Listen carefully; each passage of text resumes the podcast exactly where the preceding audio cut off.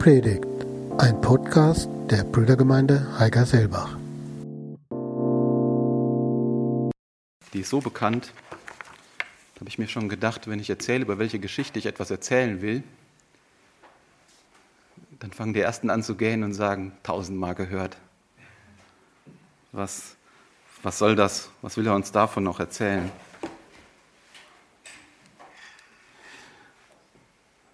Ist schon an? Kann ich? Genau.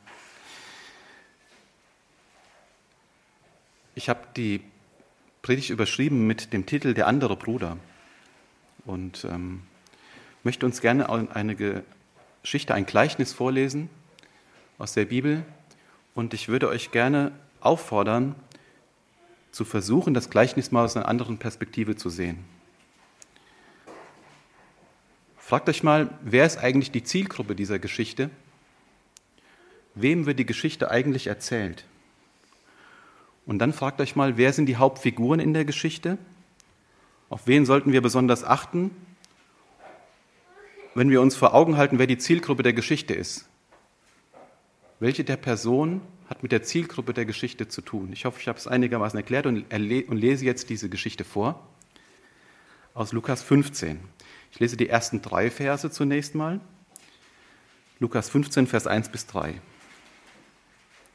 Es suchten auch die Zöllner und Sünder, ihn zu hören.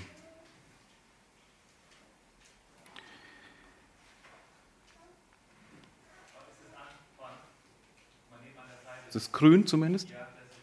Ist gut. Wo muss ich hinhalten? Stefan, drück mal eins weiter.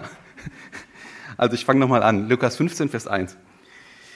Es suchten auch die Zöllner und Sünder, ihn zu hören. Darüber waren die Pharisäer und Schriftgelehrten ärgerlich. Sie sagten, dieser Mann lässt sich mit Sündern ein und isst sogar mit ihnen. Da antwortete Jesus mit einem Gleichnis. Und dann antwortet Jesus nicht nur mit einem Gleichnis, sondern eigentlich mit dreien. Man kann eh nichts erkennen. Ne? Er antwortet mit drei, mit drei Gleichnissen und ich lese jetzt das dritte Gleichnis in der Reihe einfach weiter. Jesus fuhr fort. Ein Mann hatte zwei Söhne. Eines Tages sagte der Jüngere zu seinem Vater, Vater, gib mir den Teil des Vermögens, der mir zusteht. Der Vater tat es und teilte den Besitz zwischen ihnen. Bald darauf nahm der Jüngere alles und zog in ein, ein fernes Land. Dort verschleuderte er sein Vermögen in einem völlig zuchtlosen Leben. Und als er alles durchgebracht hatte, kam es dort im Land zu einer schweren Hungersnot und auch er fing an, Not zu leiden. Darum ging er hin und trat bei einem Bauern jener Gegend in Dienst. Der schickte ihn auf, einen, auf seinen Acker, die Schweine zu hüten. Gerne hatte er sich wenigstens satt gegessen von den Schoten, welche die Schweine fraßen, aber niemand gab sie ihm. Da kam er zu sich selbst und sagte, wie viele Tagelöhne hat mein Vater? Sie haben Brot im Überfluss. Ich komme hier vor Hunger um. Ich will mich aufmachen und zu meinem Vater gehen und sagen, Vater, ich habe gesündigt gegen den Himmel und gegen dich ich bin es nicht mehr wert, dein Sohn zu heißen. Mach mich zu einem deiner Tagelöhner. Und er stand auf und machte sich auf den Weg zu seinem Vater. Als der ihn aber von weitem sah, packte ihn ein heißes Erbarmen, er eilte ihm entgegen, fiel ihm um den Hals und küsste ihn. Der Sohn sagte zum Vater, Vater, ich habe gesündigt gegen den Himmel und gegen dich, ich bin es nicht mehr wert, dein Sohn zu heißen. Das sagte der Vater zu seinen Dienern, bringt schnell das beste Kleid her und legt es ihm an, steckt ihm einen Ring an den Finger und gebt ihm Sandalen an die Füße. Dann holt das Mastkalb, das im Stall steht, schlachtet es und lasst uns essen und fröhlich sein. Denn dieser mein Sohn war tot, nun lebt er wieder, er war verloren, nun ist er wiedergefunden worden. Und sie fingen an, fröhlich zu sein, fröhlich zu feiern. Der ältere Sohn war noch auf dem Feld.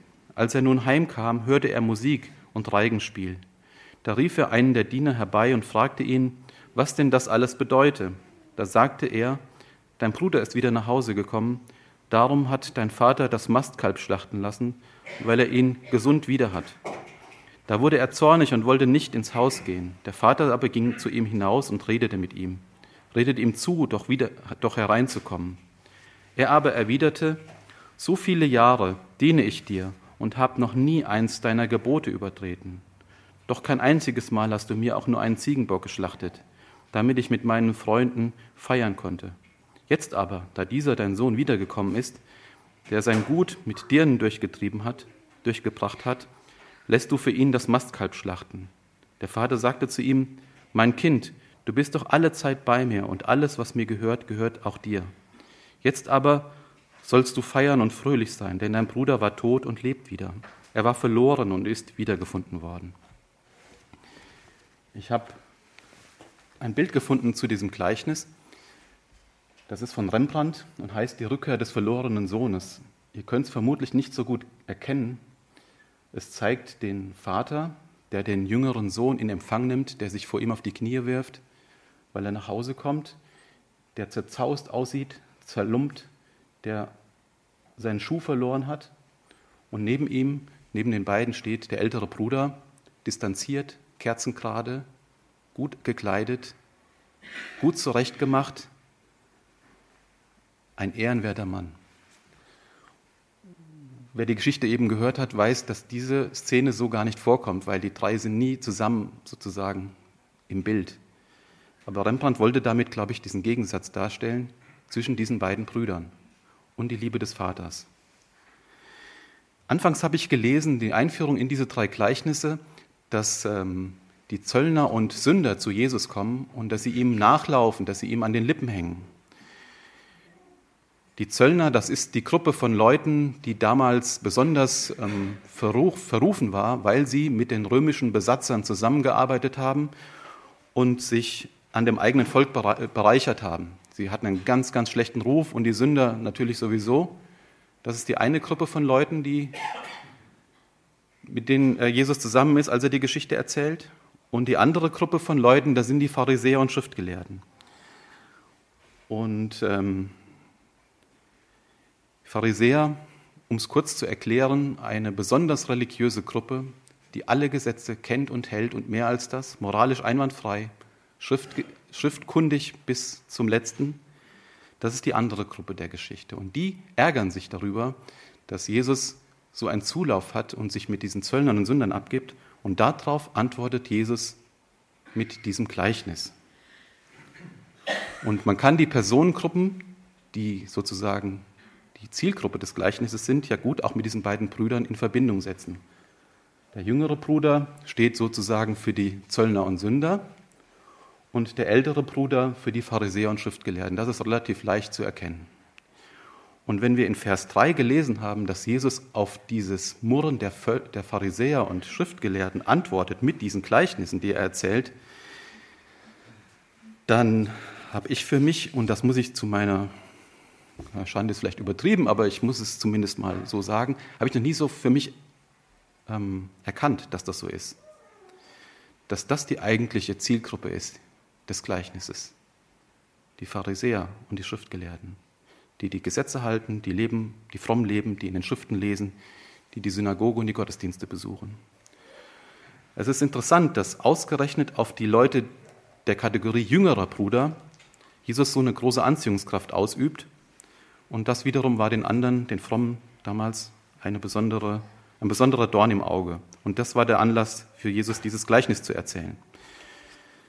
Ja, und wie gesagt, die Zielgruppe des Gleichnisses sind nicht die verrufenen Leute, sondern eher die Frommen. Und da würde ich mich jetzt mal dazu, dazu zählen, dass ich auch Zielgruppe dieses Gleichnisses bin. Und das habe ich bisher so nie erkannt, weil diese Geschichte, wie es der jüngere Sohn erlebt hat, der sein Leben vor die Wand gefahren hat, der mit seinem Vater, der sein Vaterhaus verlassen hat und mit allen Traditionen gebrochen hat. Das ist nicht meine Geschichte. Die habe ich für mich so nicht, so nicht erlebt. Und ähm, die andere Geschichte des älteren Bruders schon. Und deswegen die, der Titel der Predigt, der andere Bruder. Und ich möchte gerne auf diesen älteren Bruder besonders eingehen. Ich glaube, dass Jesus mit dieser Geschichte kein Gleichnis mit einer mit einem Happy End erzählen wollte, sondern dass er die frommen Zeitgenossen seiner Zeit und darüber hinaus in ihrem Denken und in ihrer Haltung erschüttern wollte. Ich glaube, dass Jesus den Pharisäern, als er dieses Gleichnis erzählt hat, den Spiegel vor die Augen gehalten hat. Und ehrlich gesagt, als ich mich getraut habe, in diesen Spiegel persönlich hineinzuschauen, habe ich festgestellt, ja, das bin ja ich, der mir da entgegenschaut wenn man manchmal so unterwegs ist in fremden Hotels oder so und dann morgens aufwacht und in das Badezimmer geht, um sich zurechtzumachen, dann ist das manchmal so, dass das Badezimmer etwas unvorteilhaft gekachelt ist, das Licht ist kalt und wenn man dann in den Spiegel guckt, dann erschrickt man manchmal über das Bild, was man da sieht. Dann denkt man, bin ich das wirklich? So, so dick, so bleich, so verpickelt, solche Tränensäcken unter den Augen? Oder sind das nur die ungünstigen Umstände? Und mir ist bei diesem Blick in den Spiegel dieser Geschichte klar geworden, dass ich ein älterer Bruder bin. Und das hat mich sehr nachdenklich gemacht und das hat mich auch wirklich zur Buße gebracht. Und ähm, deswegen war mir das ein Anliegen, aus diesem Blickwinkel heraus was zu der Geschichte zu erzählen. Wenn ich jetzt etwas sage über dieses Gleichnis, dann gibt es zwei Möglichkeiten. Vielleicht bin ich der einzige ältere Bruder heute hier, dann ist das peinlich für mich. Vielleicht bin ich auch nicht der Einzige. Und vielleicht traut sich auch jemand von euch, in diesen Spiegel reinzuschauen. Und vielleicht erkennt ihr dann auch euch selbst. Vielleicht erkennt ihr auch nur Leute wie mich da drin. Aber wenn ihr euch selbst entdeckt, dann willkommen im Club, sind wir mindestens schon mal zwei. Und ich glaube eigentlich, dass wir mehr als zwei sind. Was hat das Gleichnis also mir und uns als älteren Brüdern zu sagen? Sind wir bereit, unser Denken, unsere Haltung von Jesus nochmal so richtig erschüttern zu lassen, nachdem wir so ein Gleichnis vielleicht schon tausendmal gehört haben? Wie bereits gesagt, es ist eine interessante Beobachtung, dass diejenigen, die eifrig mit religiösen Pflichten äh, beschäftigt sind, dass die häufig von Jesus im Neuen Testament in den Evangelien abgestoßen werden und die anderen Menschen, die an der anderen Ende der Werteskala stehen, sich besonders zu Jesus hingezogen fühlen. Das ist eine Beobachtung, die man machen kann, darüber kann man nachdenken. Ich habe einfach mal ein paar solcher Beispiele aufge aufgezählt, um das zu verdeutlichen. Es gibt den Pharisäer Simon, der ähm, Jesus beherbergt und ähm, den Jesus sehr kühl und distanziert behandelt. Während im gleichen Zusammenhang, bei der gleichen Feier, eine Sünderin in das Haus schleicht, die Party sprengt und Jesus mit kostbarem Öl salbt und ihn aufs Höchste verehrt. Dann gibt es in Johannes 3 und 4 die Geschichten von Nikodemus, dem Frommen, der von Jesus eher kühl behandelt wird, ist mein Eindruck. Und ein Kapitel weiter begegnet Jesus einer Sünderin in Samarien und die wird von Jesus mit, einer, mit einem Höchstmaß an Zuspruch, an Sympathie, an Empathie behandelt. Dann gibt es den Zachäus, einen Zöllner, total verrufener Mann in seiner Stadt. Bei dem kehrt Jesus ein und die Frommen in der gleichen Stadt beobachten das mit Murren und kritisieren Jesus heftig. Und um es zusammenzufassen, gibt es einen Vers in Matthäus 21, da sagt Jesus zu, zu den hohen Priestern und Schriftgelehrten am Ende eines Gleichnisses, Wahrlich, ich sage euch, Zöllner und Dirnen gelangen eher in das Reich Gottes als ihr. Dieses, diese Verhaltensweisen Jesu haben die Zöllner, haben die Sünder und haben die Frommen und die Pharisäer und Schriftgelehrten damals unglaublich geärgert, verständlicherweise. Und deswegen auf dieses Murren hin erzählt Jesus also dieses Gleichnis hier. Ich würde ähm, einfach, weil es dazugehört, auf diesen ersten Akt von den zwei Akten kurz eingehen. Das ist die Geschichte des jüngeren Bruders. Der jüngere Bruder bittet um seinen Erbanteil. Und wenn ein, und wenn ein äh, Mann damals zwei Söhne hatte, dann war es üblich, dass der Älteste zwei Drittel des Vermögens bekam und der Jüngere ein Drittel seines Vermögens bekam. Und die Anfrage des jüngeren Sohnes, dass er dieses Vermögen von seinem Vater haben wollte, während der Vater noch lebte, das war zutiefst respektlos, zutiefst respektlos. Und es wird deutlich, dass ihm das Vermögen des Vaters mehr bedeutete als der Vater selber oder die Liebe des Vaters. Und seine Beziehung, merkt man, definiert sich über das Materielle. Er war Erbe. Es gibt ja heute auch so den Spruch vom Beruf Sohn sein. Die, er hat sich darüber definiert, dass er reich war, weil er das Vermögen seines Vaters hatte oder einen Anspruch darauf. Und so war seine Eigenschaft als Sohn Mittel zum Zweck, nämlich an dieses Vermögen zu kommen. Und in der orientalischen, patriarchalischen Gesellschaft der damaligen Zeit wie auch heute spielen Respekt und Ergebenheit dem Vater gegenüber eine sehr große Rolle. Und wenn ein Sohn mit solch einer Forderung dem Vater gegenüber auftritt, dann war das sehr, sehr ungewöhnlich und respektlos. Und für den Vater bedeutete das einen erheblichen Verlust an Ehre, denn die Forderung oder die Nachricht über diese Forderung, die sein Sohn ausgesprochen hat, wird sich ja herumgesprochen haben. Das geht ja nicht einfach so. Das merken die anderen ja auch, die im Umfeld sind. Und dann kommt dazu der Schmerz, der heftige Schmerz, den er in seinem Vaterherzen verspürt haben muss, weil seine Liebe durch den jüngeren Sohn zurückgewiesen wurde. Und die normale Reaktion eines Vaters, wie hätte die aussehen sollen, wenn wir uns selber mal in die Situation hineinversetzen? Wie würden wir reagieren, wenn unser Sohn mit solchem Anliegen auf uns zukommt? Mit Rache, Gedanken, mit Wut, mit Liebesentzug, doch zumindest das. Und das unfassbar Erstaunliche in der Geschichte ist, dass der Vater an seiner Liebe festhält. Er erträgt still die Qual, die ihm sein Sohn zufügt und lässt ihn gehen.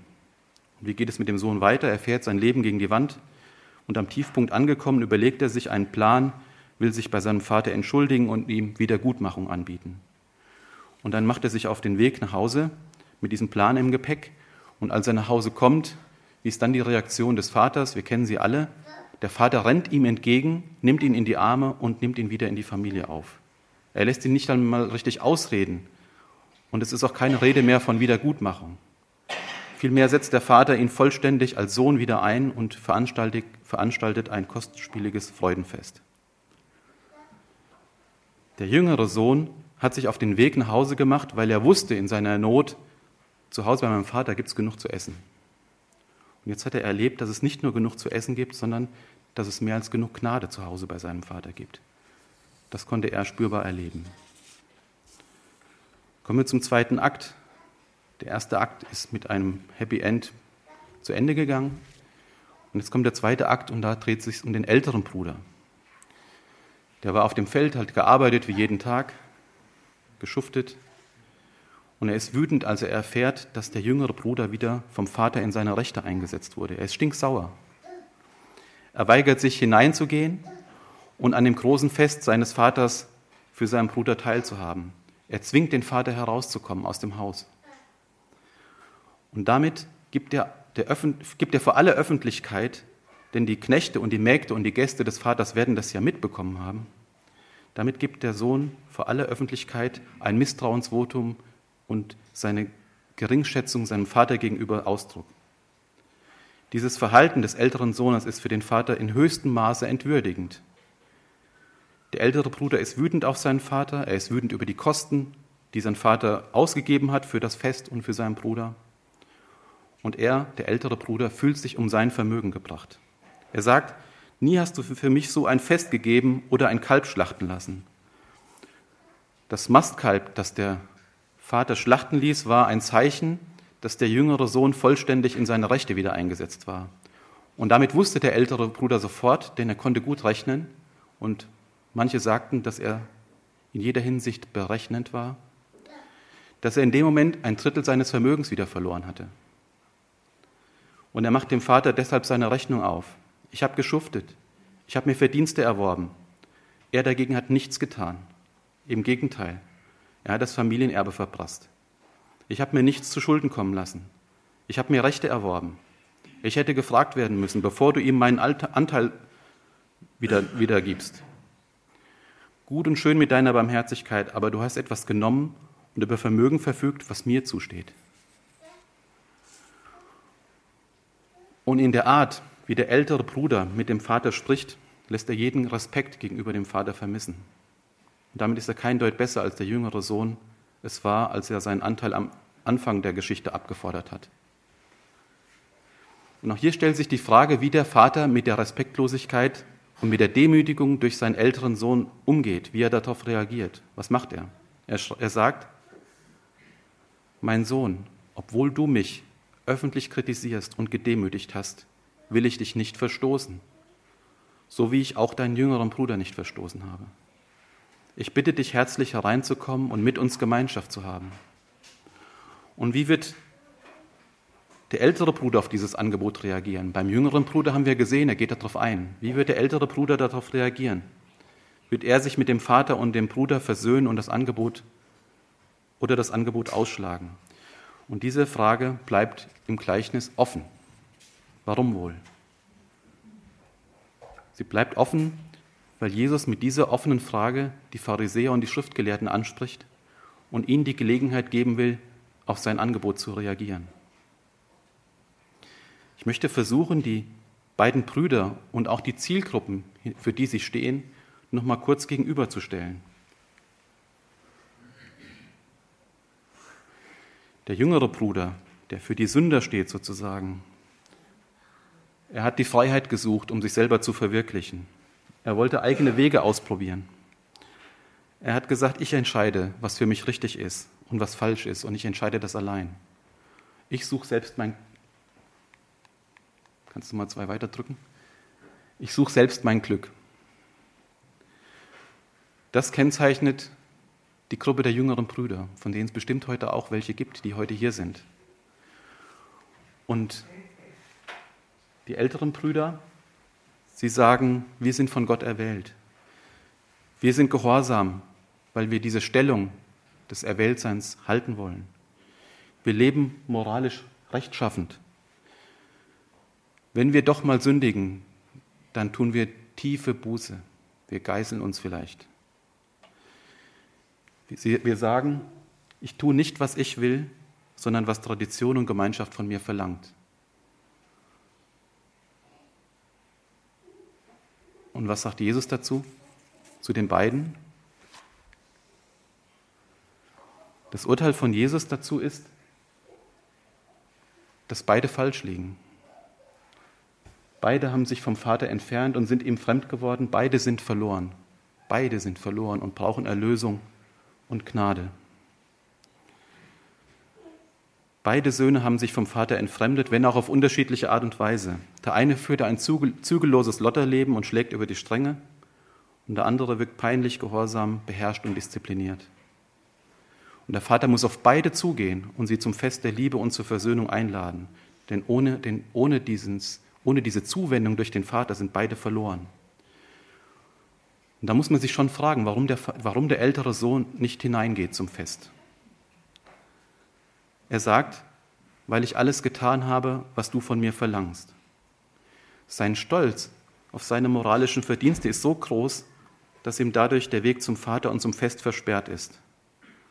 Er sagt, ich bin dir nie ungehorsam gewesen, deshalb habe ich ein Recht auf all das. Und du gibst ungefragt so viel von dem, was mir zusteht, einfach weg für den da. Das moralische Leben, das der ältere Bruder führte, war für ihn der Mittel zum Zweck. Er wollte sich damit Rechte beim Vater erwerben.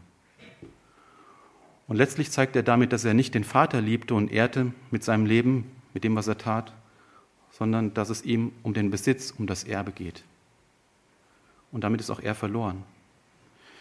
Und am Beispiel des älteren Bruders können wir sehen, dass man sogar ein moralisch einwandfreies Leben führen kann und dass das letztlich auch ein Weg sein kann, Jesus als Erlöser aus dem Weg zu gehen. So wie ich lebe, muss Gott doch meine Gebete hören, mein Leben segnen, mir meinen Platz im Himmel geben.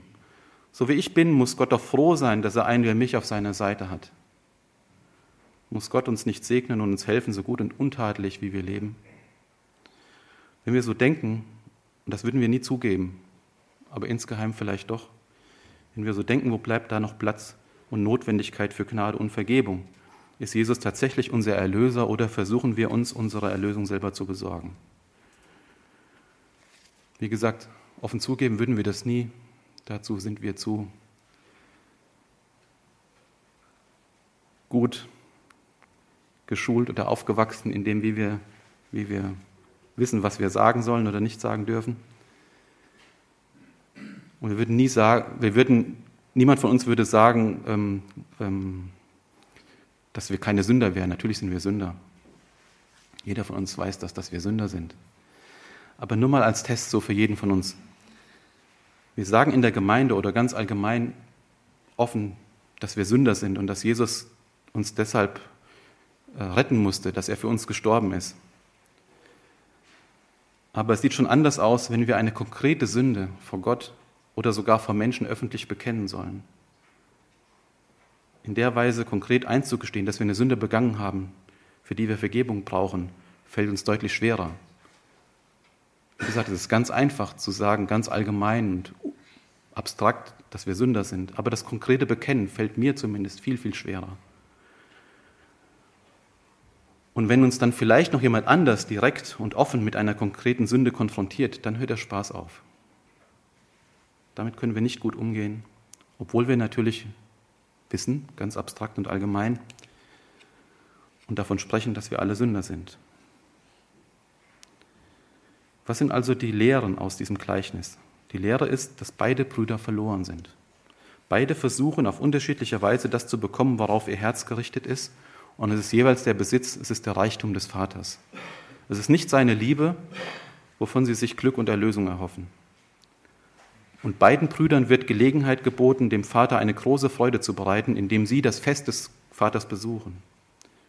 Und dass der ältere Bruder dem Vater diese Bitte vermutlich ausschlägt, zeigt, dass das Glück und die Freude des Vaters nie sein Ziel war. Er kann es nicht ertragen, dass sich sein Besitz verringert durch den jüngeren Bruder, beziehungsweise durch die Barmherzigkeit des Vaters. Und er tut alles, was er kann, um seinen Vater zu verletzen und, und sich ihm zu widersetzen. Beide Brüder sind verloren. Nur der eine hat es gar nicht bemerkt. Beide Brüder sind geliebt und werden vom Vater zum Fest eingeladen.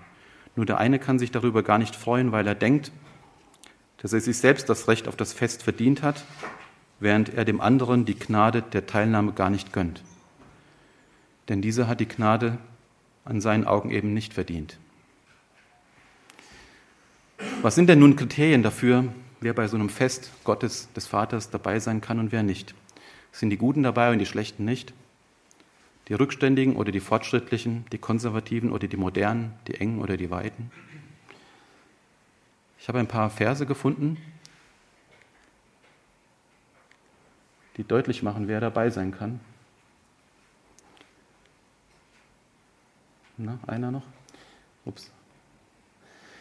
Es sind drei Verse, die lese ich jetzt nicht vor, aber das Fazit aus allen drei Versen ist, dass die Demütigen dabei sein werden und nicht die Starken. Und wenn ich das so für mich, hm, wenn ich mir das so vor Augen halte, dann merke ich, dass das für mich ein Punkt ist. Demut ist nicht meine Stärke. Die Verse sollen uns Anregung sein, auch geistlich demütig zu bleiben. Geistliche Demut war nicht unbedingt die, die Stärke der Pharisäer, im Gegenteil. Und ich glaube, geistliche Demut ist nicht unbedingt die Stärke von uns Brüdergemeintlern. Gewisse Parallelen lassen sich da nicht leugnen. Auch wir sind tendenziell stolz auf unsere Schrifterkenntnis. Wir versuchen ein moralisch ordentliches Leben zu führen und beides ist mit Sicherheit nicht falsch. Natürlich ist es gut, sich in der Schrift, in der Bibel gut auszukennen und natürlich ist es gut, ein moralisch sauberes, einwandfreies Leben zu führen. Es ist nur dann schlecht, wenn es zu Hochmut führt. Ich komme nochmal zu dem älteren Bruder zurück. Obwohl er immer zu Hause war, hat er sich innerlich weiter von dem Vater entfernt als sein jüngerer Bruder. Und das Fatale daran ist, dass keiner es gemerkt hat, nicht einmal er selber. Und ich würde dich gerne persönlich fragen, ob es vielleicht auch deine Situation beschreibst, beschreibt. Immer dabei, kaum eine Stunde versäumt. Nach außen alles picobello. Und doch ist die Beziehung zu Gott, dem Vater, erkaltet oder sogar schon zerbrochen. Ich habe mal eine Liste aufgeschrieben und versucht, den älteren Bruder zu charakterisieren, Charaktermerkmale von ihm einfach aufzulisten und als ich die Liste aufge, aufgelistet habe, habe ich mich über mich selbst erschrocken.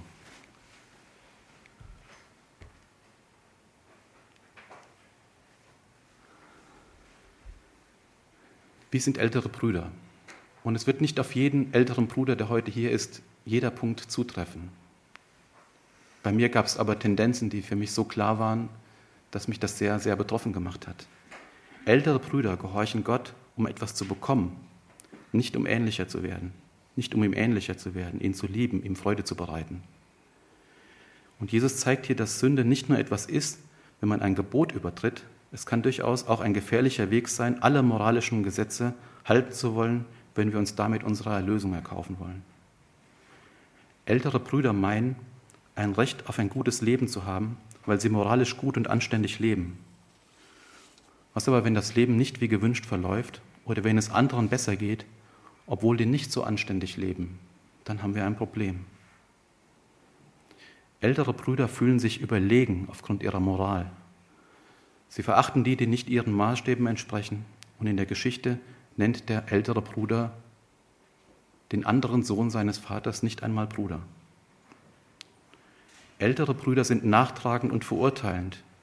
So kann er hier in der Geschichte dem jüngeren Bruder, den er nicht mit, so, nicht, nicht mit Bruder anredet, nicht verzeihen, dass er das Familienerbe verschleudert und der Familie Unehre bereitet hat. So etwas würde ich nie tun, sagt er. Und aus einer solchen Position, wenn man sich so überlegen fühlt, wie will man da zu einer Haltung des Vergebens und der Barmherzigkeit kommen? Das wird kaum möglich sein. Ältere Brüder zeigen eine freudlose Haltung in ihrem Leben und ihrem Dienst. Sie sagen, all die, all die Jahre habe ich doch das und jenes gemacht. Und seine Motivation ist das Pflichtbewusstsein mit dem Ziel, sich seine Erlösung zu verdienen. Seine Motivation ist nicht Freude, nicht Liebe zum Vater. Und so wirft der ältere Bruder seinem Vater vor, für mich hast du nie ein Fest gegeben. Er hat nicht erkannt, dass, äh, dass er alle Möglichkeiten dazu gehabt hätte. Sein Leben beim Vater, seine Beziehung zu seinem Vater waren für ihn kein Fest, keine ungezwungene Freude. Sein Leben war Arbeit und Mühe, steht auf den Grabsteinen vieler älterer Brüder. Er hat versucht, sich sein Heil zu verdienen. Er wollte sich Gott durch ein moralisch gutes Leben gefügig machen. Und dabei lebt er immer in der Angst und in der Ungewissheit, ob es reicht, was er getan hat. Religiöse und moralische Pflichten können eine große Belastung sein. Es ist nicht leicht, immer froh zu sein, immer zufrieden zu sein, immer stark sein zu müssen oder zumindest so zu wirken nach außen. Und es kommt häufiger vor, dass dann ein älterer Bruder irgendwann diese Fesseln abschmeißt, wegschmeißt, die Bürden ablegt und beginnt auf einmal so zu leben wie ein jüngerer Bruder und alle sind entsetzt. Es ist nicht leicht, unter einem solchen frommen Leistungsdruck zu stehen.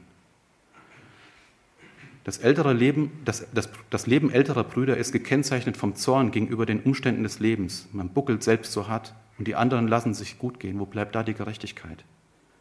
Groll und Bitterkeit machen sich breit. Ältere Brüder blicken gerne auf Menschen anderer Rassen, anderer Religionen und Lebensstile herab. Sie selbst empfinden das Leben als freudlose Plackerei. Und es fehlt ihnen die Intimität im Reden mit Gott.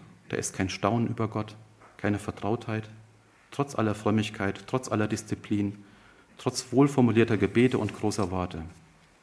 Und ältere Brüder reagieren überempfindlich auf Kritik. Wenn sie kritisiert werden, bei all dem, was sie ja geleistet haben, sind sie niedergeschmettert, weil man ihnen ihr Selbstwertgefühl zerstört. Ich komme zum Schluss. Jesus hält mit diesem Gleichnis und der Geschichte des älteren Bruders den Pharisäern, den Frommen der damaligen Zeit, einen Spiegel vor. Sie sollen erkennen, wer sie sind und dass sie eine Umkehr nötig haben. Der jüngere Bruder wusste, dass er sich vom Vater entfernt hatte, und die Tragik des älteren Bruders war, er wusste es nicht. Und das ist eine besonders große Gefahr. Ältere Brüder gehen nicht zu Gott, sie flehen nicht um Hilfe, sie finden ja nichts Falsches an ihrem Zustand. Wenn man weiß, dass man krank ist, kann man zum Arzt gehen. Aber wenn man es nicht weiß und seine Krankheit nicht erkennt, kann das tödlich enden. Ich habe es schon gesagt, und das sage ich ohne Stolz. Ich bin ein älterer Bruder und ich habe viele seiner schwierigen Charakterzüge an mir erkannt. Und das war und ist ein Grund für mich, Buße zu tun darüber. Vielleicht bin ich der Einzige, dem das so geht. Vielleicht hast du dein Gesicht im Spiegel auch erkannt, den dir Jesus mit dem Gleichnis vor die Augen gehalten hat. Und dann möchte ich dich auffordern und dir Mut machen, dass wir gemeinsam Buße tun, dass wir unseren frommen Hochmut ablegen dass wir einmal ehrlich vor uns werden und voreinander und vor Gott und ihm und uns unsere Verlorenheit eingestehen, dass wir um Vergebung bitten, auch untereinander für das, was wir uns gegenseitig antun, wenn wir uns in dieser Art und Weise begegnen, dass wir einen neuen Anfang machen und dass wir dann gemeinsam eintreten in diesen Festsaal des Lebens, in die intime Gemeinschaft mit unserem Vater Gott. Wenn wir, ob wir jüngerer oder älterer Bruder sind, unsere Schuld vor Gott bekennen und unsere Verlorenheit erkennen, dann erleben wir Gottes Gnade und Barmherzigkeit. Und dann wird uns Gott retten, das hat er versprochen, darauf können wir bauen. Und bei dieser Rettung geht es nicht in erster Linie darum, nur irgendwie der Hölle zu entkommen. Gott will uns weit mehr geben, als uns nur vor der Hölle zu verschonen. Wir können aus dem Gleichnis lernen, dass er uns zu einem Fest einladen will, mit ihm und bei ihm. Und das ewige Leben ist weit mehr als ein zeitloses Verlängern unserer Lebensspanne hier auf der Erde oder ein ewiges Verschieben unserer, unserer Todesstunde. Unser Leben mit Gott ist nicht nur zeitlich ohne Grenzen, es ist ein Leben in unendlichem Tiefgang und aus unendlicher Fülle und in unendlicher Geborgenheit. Und es beginnt auch nicht irgendwann. Es kann, es beginnt heute, hier und jetzt. Und ich möchte gerne zu diesem Leben, zu diesem Fest mit Gott einladen, mit allem, was ich kann. Und ich möchte jeden, dem das ein Anliegen ist, auch dazu auffordern und ermutigen, das nicht zu verschieben, sondern die Dinge klar zu machen, heute, hier und jetzt. Das gilt für die jüngeren Brüder, die das Leben gegen die Wand gefahren haben, genauso wie für die älteren, die bisher meinten, es sei alles in Ordnung.